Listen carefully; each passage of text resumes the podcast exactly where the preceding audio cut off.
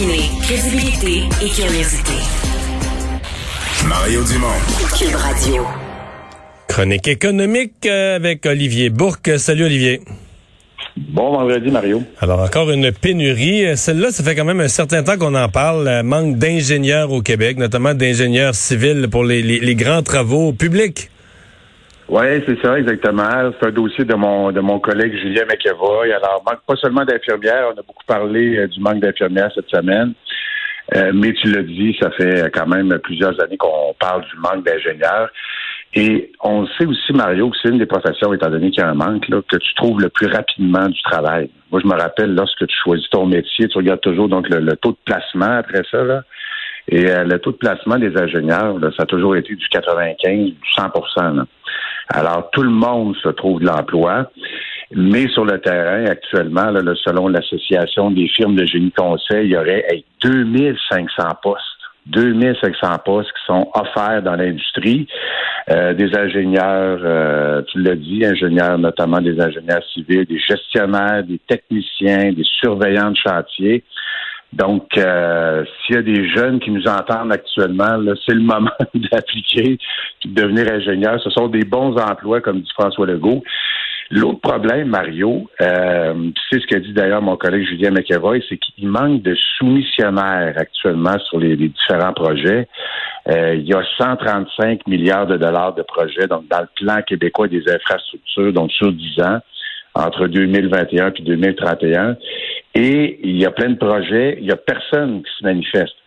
Et euh, c'est l'ancien bloquiste, euh, c'est Bernard Biguera qui est à la tête de l'AFG, l'Association des firmes de, de génie conseil du Québec.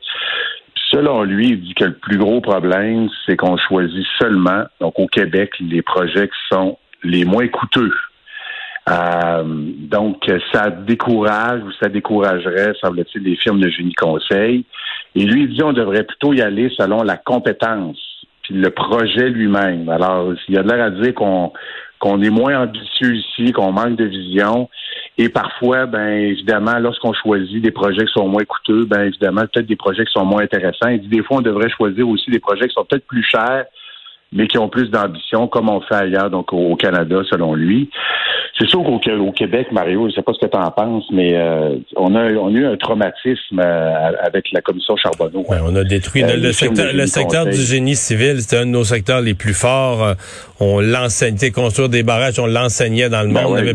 Et on a, euh, ouais, on a détruit notre industrie. au sous- sais, c'est le. J'étais un des seuls qui posait la question à l'époque. On est sûr de ce qu'on est en train de faire? Parce que nous autres, c'est comme si on a présumé que des entreprises québécoises étaient toutes malhonnêtes. Puis je dis pas qu'ils n'ont pas fait Ouais. des choses malhonnêtes, il y en a eu, là, mais là, maintenant, elles ont été rachetées par des Américains, des Espagnols. Ouais. Ou quand on fait, on va faire Turco, on va faire des grands projets, on va faire...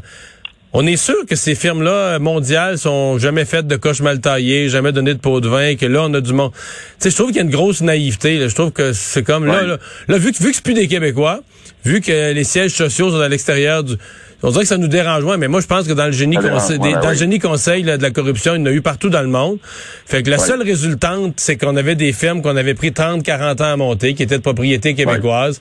Puis là, ben maintenant, on fait, on fait des travaux, on fait des travaux, exactement, on fait des Ah travaux comme jamais, on rénove le tunnel, Turco, des milliards de contrats. Puis les, les profits, je comprends que les emplois sont au Québec, les, les payes sont versées à des Québécois, mais les profits des entreprises, ben il y a rien qui reste ici. Fait que pour moi, ben, c'est un gâchis. Là. Un- toute cette histoire-là, c'est un gâchis, mais tout le monde est content. Euh, Commission Charbonneau, on a fait le ménage, on a nettoyé Mhm. les écuries, puis tout le monde est content. Je pense pas qu'on a pris la bonne mesure de, de ce que ça a eu comme effet sur notre économie. Oui, puis euh, à, à ce niveau-là, tu as raison. Puis il y a plusieurs personnes qui pensent que le Québec a été une société avant-gardiste là-dedans aussi. là. Le ménage que nous, on a fait dans les firmes de génie conseil avec les résultats qu'on a actuellement, il y a plusieurs autres sociétés, des provinces puis des pays dans le monde qui pourraient faire exactement le même ménage, on arriverait au même endroit. Là. Alors, de la corruption, il n'y en a pas seulement eu ici au Québec. Là. Oui, parce qu'au Canada anglais, la- au Canada anglais, pendant la commission Charbonneau, ils disaient gardez au Québec, gardez au Québec, là, si le monde Oui. est malhonnête, c'est la corruption. Oui. Puis moi, j'avais toujours le goût de leur répondre, il n'y a pas de problème, faites-en une. Commission Charbonneau euh, en Ben oui, Ontario, en. Alberta, questionnez là, un à un tous les ingénieurs, tout le monde, les octrois de contrat. Peut-être, ben, on, faites-le, faites-le, puis on discutera après, voir si vous autres, tout est parfait. Tout est parfait, tout est clean. Te rappelles, Mario, le- tu te rappelles même, je pense, c'est le McLean avec euh, le bonhomme carnaval puis la, la valise Ouais, pleine ouais. d'argent. Là. de mode de, province la, la, plus corrompue, c'était le Québec. Ben oui, évidemment, c'est le message qu'on entendait beaucoup euh, au Canada anglais. Ben ça a fait en sorte que c'est plus rigide actuellement. Alors c'est ce qu'on dit là, du côté de l'association.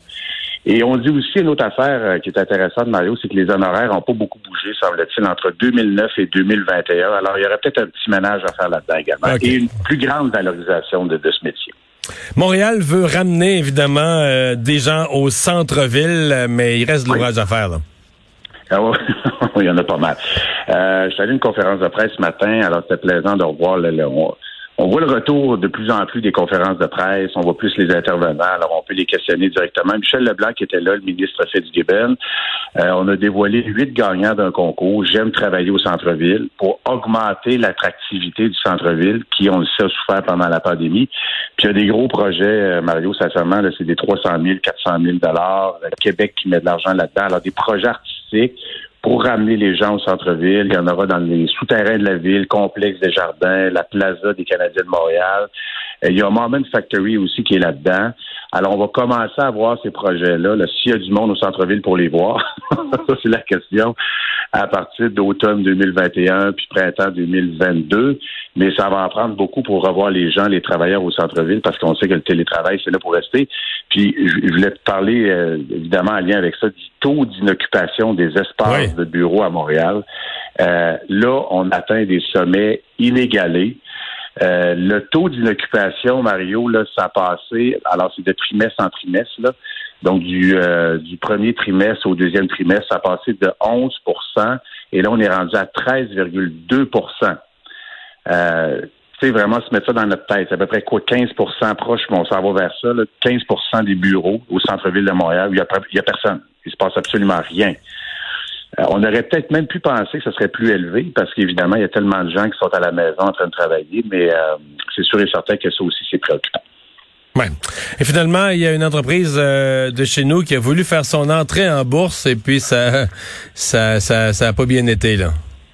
Oui, je t'en parle rapidement parce que c'est rare que ça arrive. Ça a fait poète poète. Tu sais, les entreprises, Mario, quand on veut entrer en bourse, alors on remplit les papiers, puis on prépare ce qu'on appelle ce qu'on appelle un IPO.